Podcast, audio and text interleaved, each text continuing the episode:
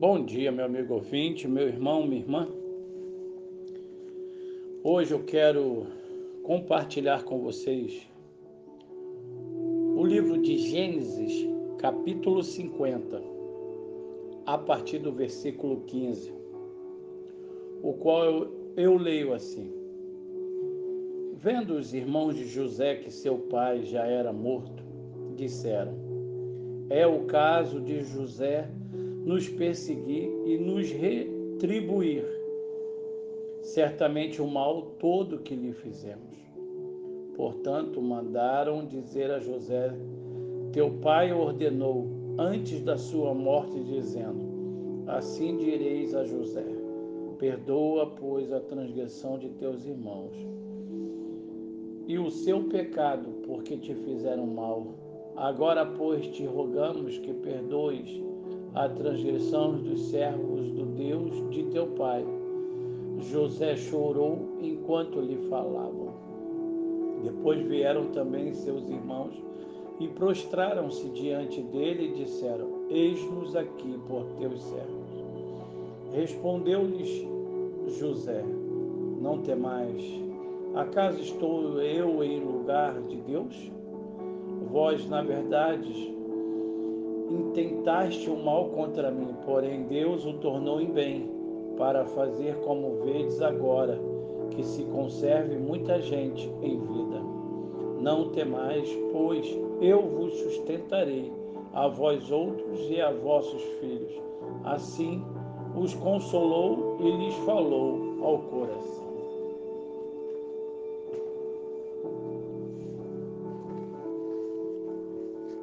É, meu amigo, meu irmão, talvez você esteja sofrendo ou já sofreu alguma injustiça na vida, infelizmente. Neste nosso mundo egoísta, esta situação é comum e muita gente já passou por isso. Um exemplo é José, filho de Jacó. Vale a pena relembrar sua história. Quando jovem, foi vendido como escravo pelos seus próprios irmãos. Por inveja, no Egito, depois de algum tempo trabalhando, foi caluniado e encarcerado injustamente. Ficou esquecido na prisão por alguns anos, mas a Bíblia usa várias vezes a expressão: Mas o Senhor estava com José. E José, apesar de tudo, confiava em Deus, humilhou-se perante o Senhor e serviu da melhor maneira que pôde. Conforme as circunstâncias, não há registro de que tenha se rebelado contra Deus. Não, não há. No momento oportuno, o Senhor o exaltou contra toda esperança e lógica.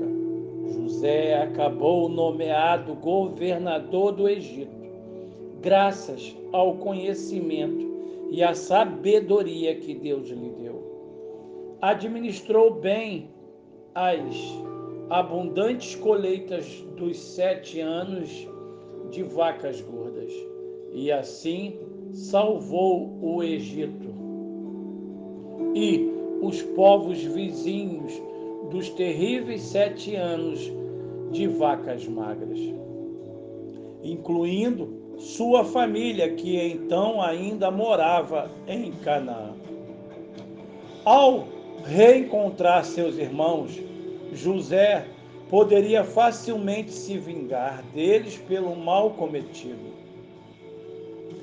A apreensão deles chegou ao ponto máximo quando seu pai, Jacó, morreu. Pensavam que agora, sem a proteção paterna, José finalmente os castigaria, mas ele, ao contrário, tranquilizou, confirmando-lhes seu perdão. José tinha deixado a vingança para Deus, que deu um desfecho incrivelmente favorável às injustiças sofridas no passado. Quando entregamos ao Senhor as injustiças que passamos, Ele promete resolver estes problemas para nós. A nossa tarefa é retribuir o mal com o bem. Não é fácil, mas é o que Deus aprova. E mesmo que a reparação das injustiças pareça demorar, Deus nos dará força para suportá-la. Ainda assim, o poder de Deus transforma o mal feito contra seus filhos em um bem muito maior. Ah, meu amigo, meu irmão, sabemos da dificuldade que muitos passam pelas injustiças, por tudo aquilo que muitas das vezes somos levados a sofrer por injustiça.